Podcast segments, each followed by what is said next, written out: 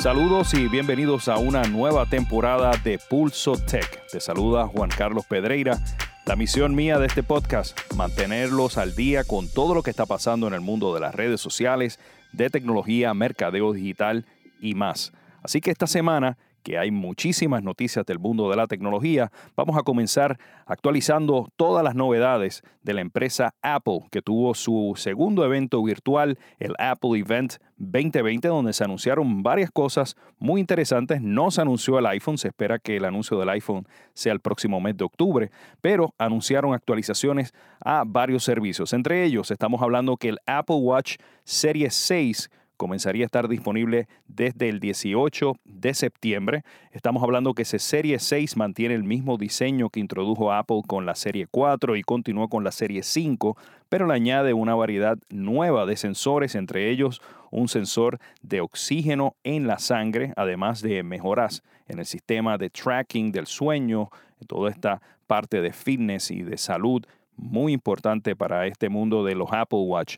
También actualizan el procesador del el Apple Watch en esta serie 6. Se trata de un procesador S6 que según Apple es hasta 20% más rápido en su performance. También le añaden la batería.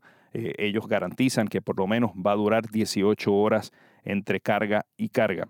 También la pantalla muestra una mejoría muy significativa, según Apple, 2.5 veces más brillante que la serie 5, así que aquellas personas en el sol, donde a veces la pantalla pues no es lo suficientemente brillante, se supone que con esta serie 6 mejore muchísimo todo esto. Estamos hablando que el modelo más básico de este Apple Watch 6, el de 40 milímetros, comenzaría en 399 dólares. Esta es la versión Bluetooth o la versión que no tiene celular. Si deseas que tenga este Apple Watch celular integrado, que no necesites un iPhone tenerlo cerca, eh, comenzaría en 499 dólares como una novedad y como un asunto que Apple ha denominado para proteger el ambiente, no se va a estar incluyendo en este Apple Watch lo que es el, típicamente el power supply o el, o el conector a la electricidad. Sin embargo, van a estar ofreciendo el cable que carga y puedes utilizar cualquier dispositivo de carga de USB, lo puedes utilizar y conectar para cargar este Apple Watch. El segundo modelo de los Apple Watch que anunció la empresa Apple se trata del SE y va más o menos de la mismo diseño, la misma forma que la serie 4 y anterior. Eh, tiene un procesador S5, un compás integrado, además tiene la versión del Watch OS 7, que es el sistema operativo. Va a venir en dos versiones, 40 milímetros y 44 milímetros, además de diferentes bandas y diferentes caras que le vas a poder cambiar a tu Apple Watch. Esto comenzaría a estar disponible en las tiendas a partir del 18 de septiembre con precios de 279 dólares para el modelo de 40 milímetros. Pasando ahora a lo que son los iPads, hubo varios anuncios importantes, entre ellos el nuevo eh, iPad de la empresa Apple. Estamos hablando que ese, ese es básicamente el octavo eh, la octava generación de los iPads con un procesador A12 que comparado con la versión anterior que era un A10 es muchísimo más rápido. Ellos, eh, según análisis que ellos han hecho, se supone que este iPad corra hasta seis veces más rápido que una tableta Android y hasta seis veces más rápido que los Google Chromebooks. Es un iPad que está diseñado para estudiantes eh, y personas que están tomando cursos en línea en los hogares y sería tal vez como una especie de sustituto de una eh, notebook ultra liviana económica. Eh, hay muchísimos accesorios que se le pueden añadir, incluyendo teclado, incluyendo el Apple Pen. Comenzaría este iPad en 329 dólares y si eres estudiante tendría un descuento que lo baja a 299 dólares, un precio muy accesible para un equipo de primera generación. Otro eh, iPad que se anunció en el evento de Apple fue el iPad Air. Estamos hablando que este modelo trae una pantalla de 10.9 de Liquid Retina Display.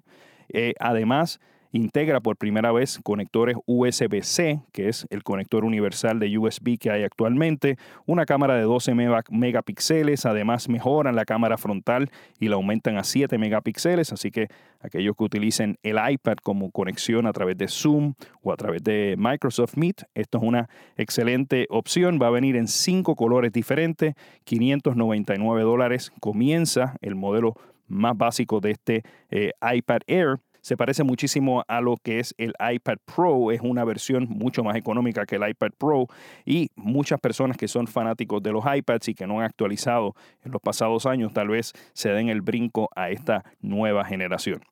Por otro lado, también Apple anunció nuevos servicios, entre ellos estamos hablando del servicio de Apple Fitness Plus, que básicamente es un servicio donde tienes diferentes tipos de ejercicios ya sea cardio, ya sean pesas, ya sean diferentes rutinas de ejercicio según el nivel eh, o la intensidad que quieras tener tu rutina de ejercicio y se integra al Apple Watch. Además, muchos de los sensores que tiene el Apple Watch va a estar siendo proyectados dentro de esta aplicación que estaría dentro de la aplicación de fitness de Apple.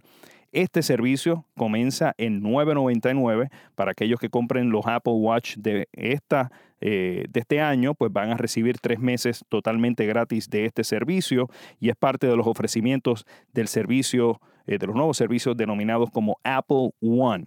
Y hablando de Apple One, lo que se trata es una especie de bundle, una especie de combinación de diferentes servicios. Por ejemplo, Apple Music integrado con Apple TV Plus, integrado con el sistema de juegos de Apple Arcade, integrado con el sistema de iCloud. Si deseas ese paquete completo, Apple ahora está ofreciendo una eh, opción de $14.95 al mes. Si deseas el plan familiar con 200 GB de iCloud, estaría en $19.95. Luego si quieres integrar servicios como el Apple News o el Apple Fitness Plus, aumentaría a $29.95. Esto es una movida de Apple para capitalizar en todas estas eh, unidades de iPads y Apple Watches y iPhones que están en el mundo entero y tener una recurrencia mensual, tener dinero mensualmente entrando para aquellos que no están cambiando sus equipos con mayor regularidad, por lo menos Apple recibe cierto tipo de ingreso por sus equipos. Ciertamente esto a los competidores en la industria no les ha salido nada bien, ya tenemos comunicación de que Spotify ha reaccionado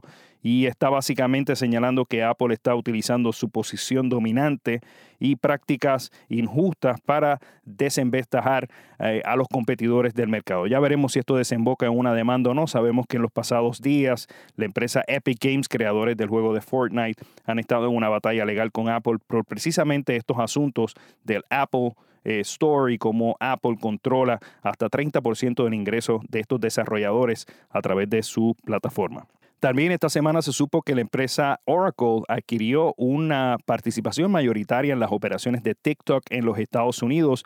Esto no es el escenario que se planteaba anteriormente en torno a tomar control absoluto de la empresa TikTok es básicamente crear una nueva entidad de TikTok en los Estados Unidos y tratar de que la data de los usuarios de TikTok en los Estados Unidos permanezcan allí utilizando tecnología de Oracle y tratar de, separar aún más esta relación entre ByteDance con sedes en la China y esta empresa de TikTok. Ya veremos al, al momento, al parecer, el gobierno de los Estados Unidos ha estado un poco más complacido con este nuevo escenario.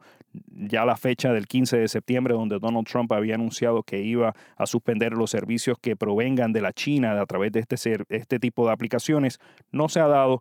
Todo apunta a que la movida de Oracle ha calmado un poco los ánimos. También se espera que haya cierto tipo de participación minoritaria también por parte de la empresa Walmart, que ha mostrado interés por parte de las operaciones de TikTok.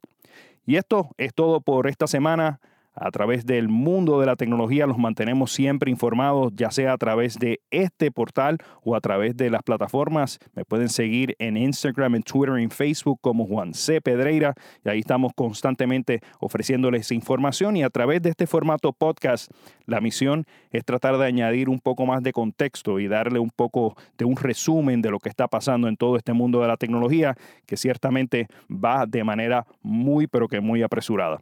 Muchísimas gracias por la sintonía. Seguimos aquí siempre conectados a través de Pulso Tech. Que pasen un bonito resto del día.